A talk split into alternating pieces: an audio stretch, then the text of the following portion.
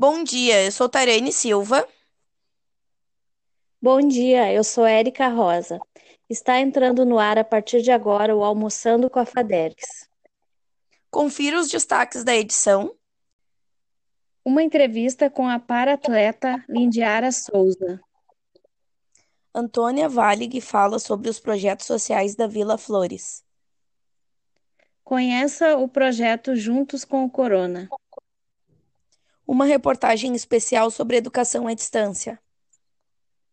E ainda, como alunos e professores do ensino presencial estão adaptando sua rotina para estudar online.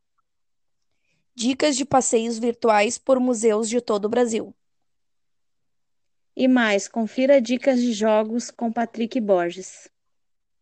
Trabalhador poderá fazer saque de parte do FGTS.